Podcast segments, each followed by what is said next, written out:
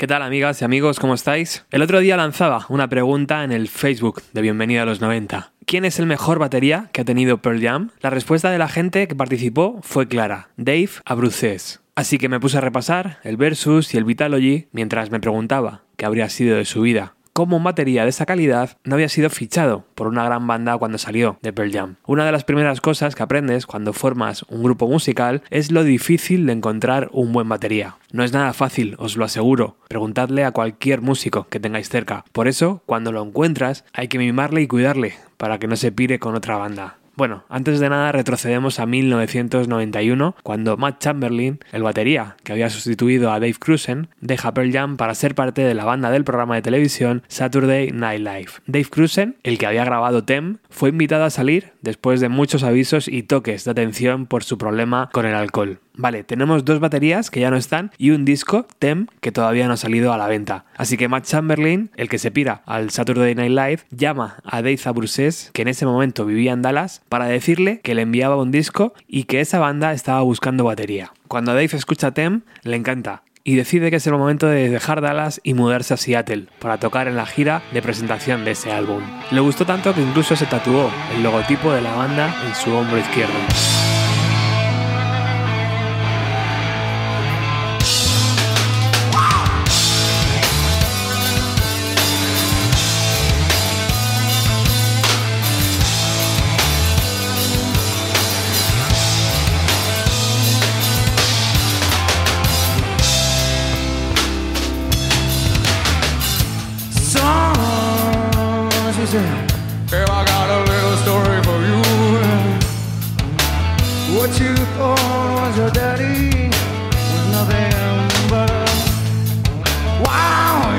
city.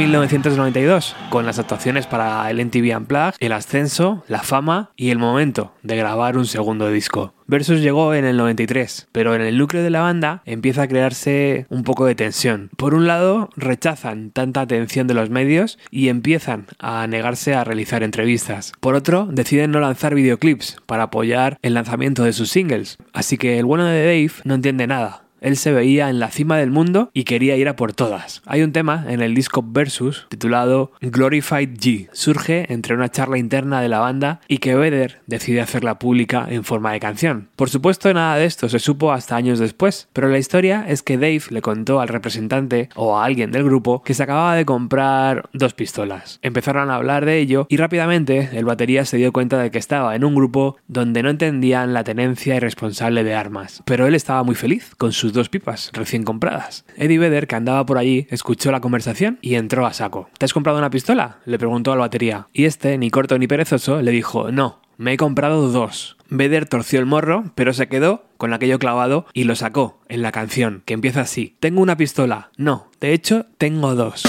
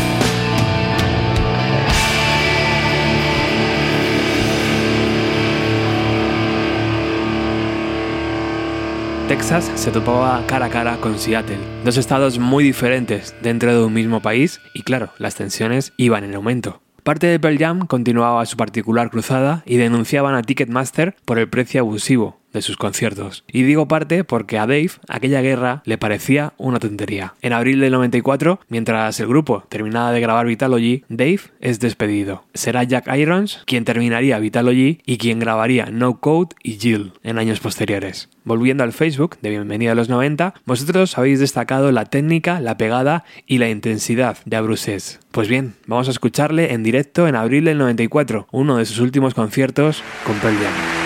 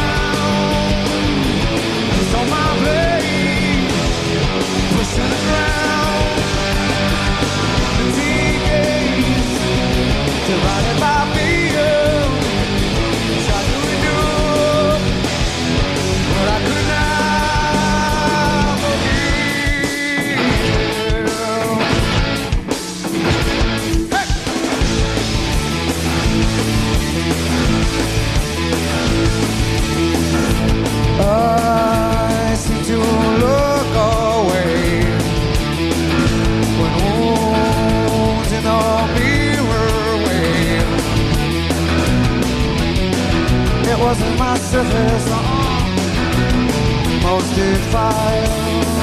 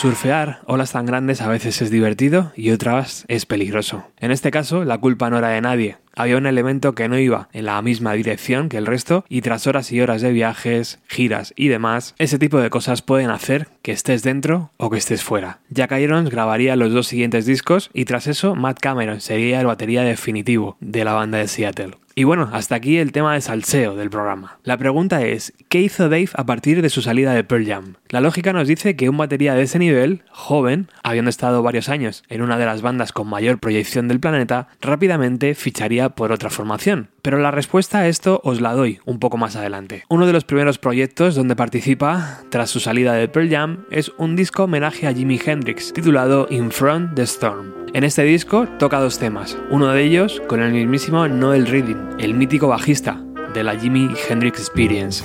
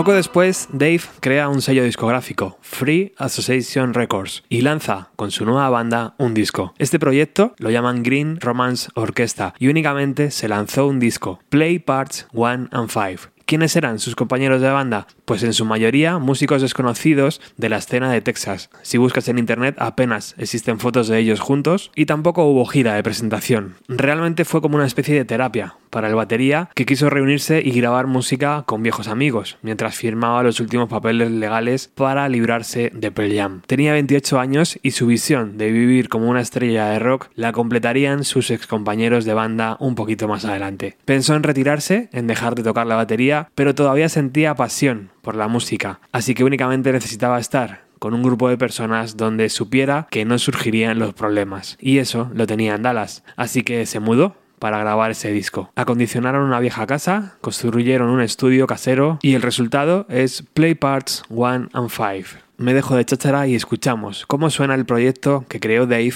tras la salida de Pearl Jam, In Out It.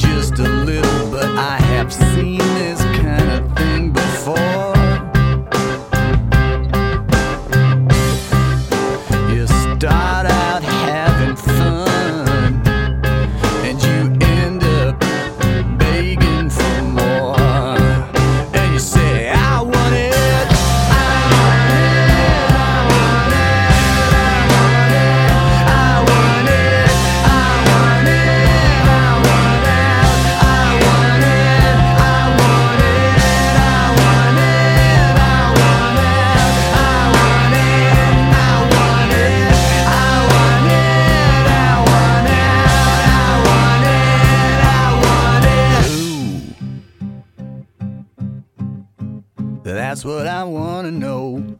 Who is really in control? When it comes time to pay the piper, can he reach you at home?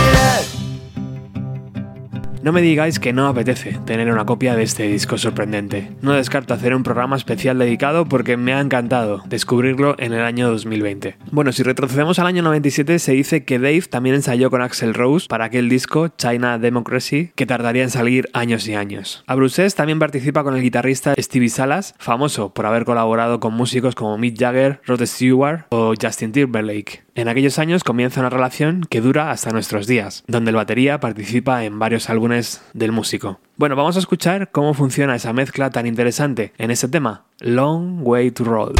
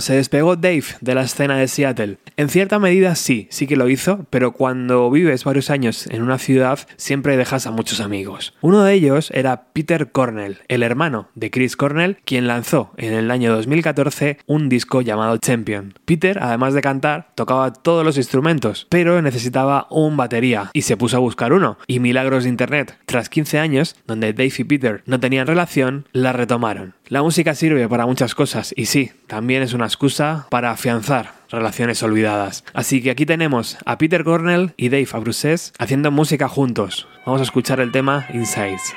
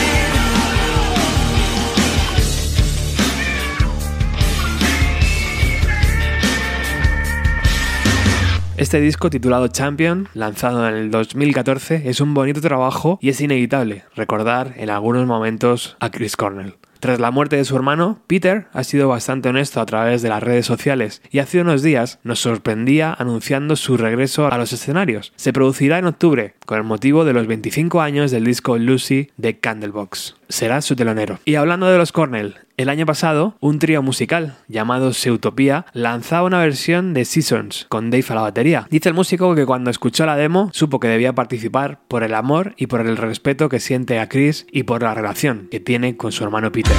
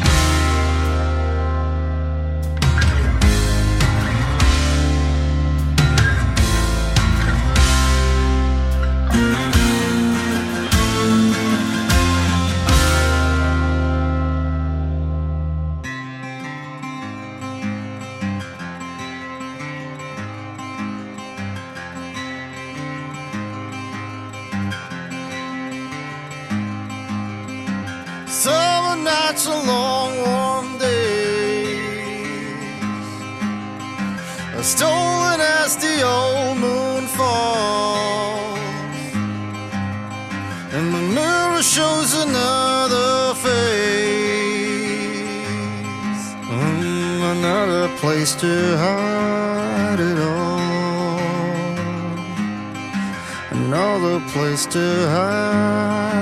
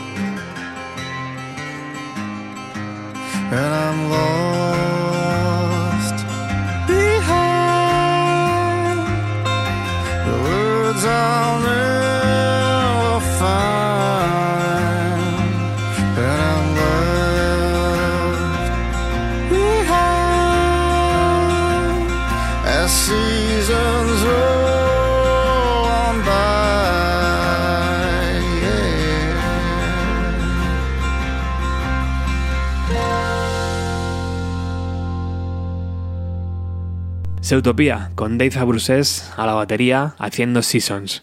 Qué curioso, ¿verdad? Es más habitual de lo que nos creemos que los músicos trabajen a miles de kilómetros de distancia. Así que, por favor, las bandas que estéis escuchando esto y que los años 90 sean importantes para vuestro sonido, buscad la forma para que Dave participe en vuestro disco. Sería un puntazo. Bueno, dicho esto, no sé si recordáis la entrevista que hicimos a Jeff Fielder, músico de Seattle que acompañaba a Mark Lanegan. Jeff nos habló de la escena de su ciudad y en el 99 ambos músicos, Dave y Jeff, colaboraron en esta canción llamada Make It Right.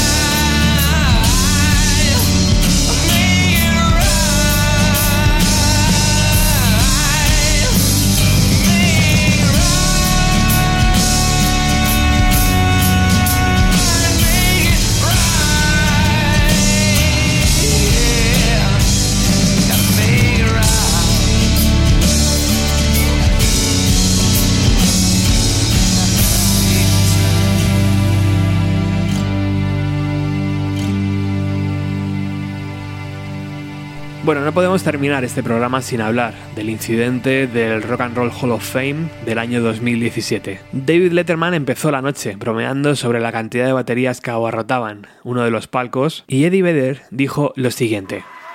You know how lucky I was to meet Jack Irons. Fui muy afortunado de conocer a Jack Irons. Él está aquí esta noche. Y si no lo hubiera conocido, nada de esto hubiera sucedido porque no hubiera conocido a Jeff ni a Stone y no estaría aquí ahora. Probablemente no estaría ni en este planeta. Lo que estoy seguro es que no estaría en el lugar que estoy hoy ahora. Jack, muchas gracias. Gracias por tu amistad. Fuiste un gran batería para nuestra banda. Somehow we were so fortunate that you know we we had a few drummers. Hemos sido afortunados de tener unos cuantos baterías geniales, pero Matt Cameron ha sido el que realmente nos mantuvo vivos durante los últimos 15, 16, 17 años. En un momento en el que nosotros no estábamos seguros de lo que iba a pasar, Matt nos dio la oportunidad no solo de sobrevivir, sino de avanzar.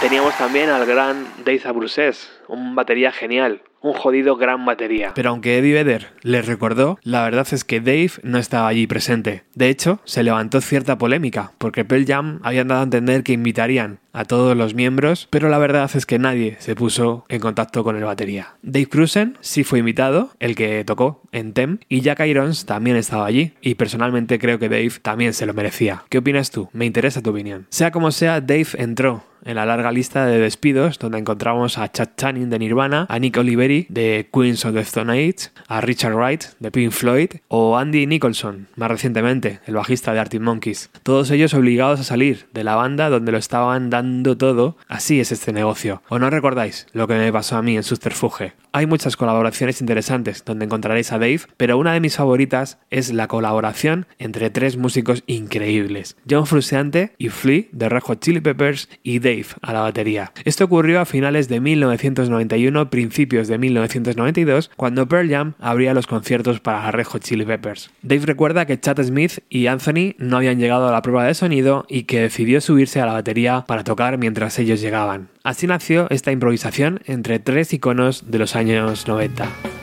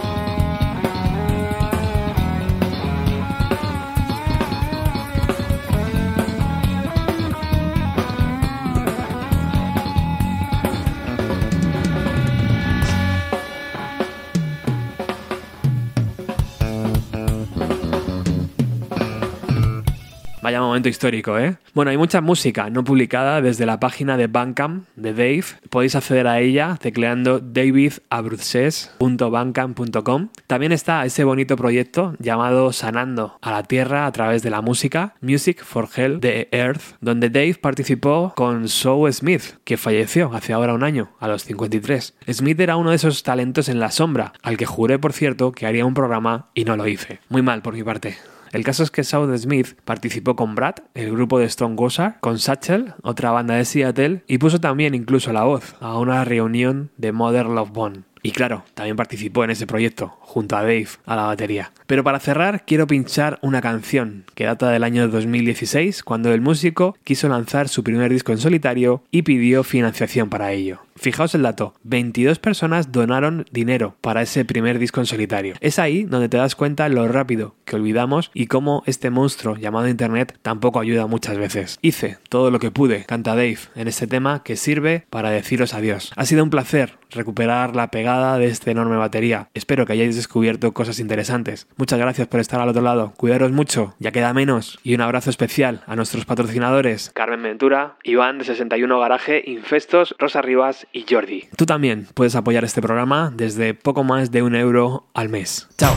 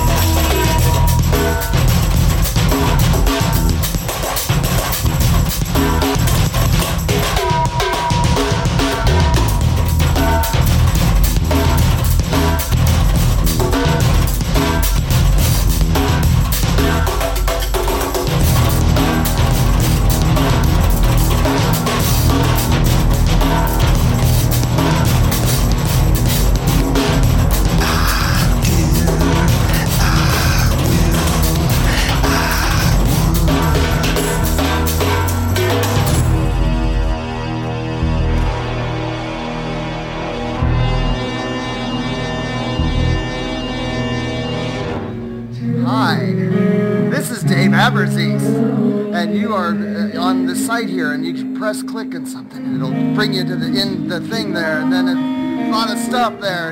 It's yeah, oh man. Say hi to Leo too for me, because he's a hella swell fella. I gotta go now.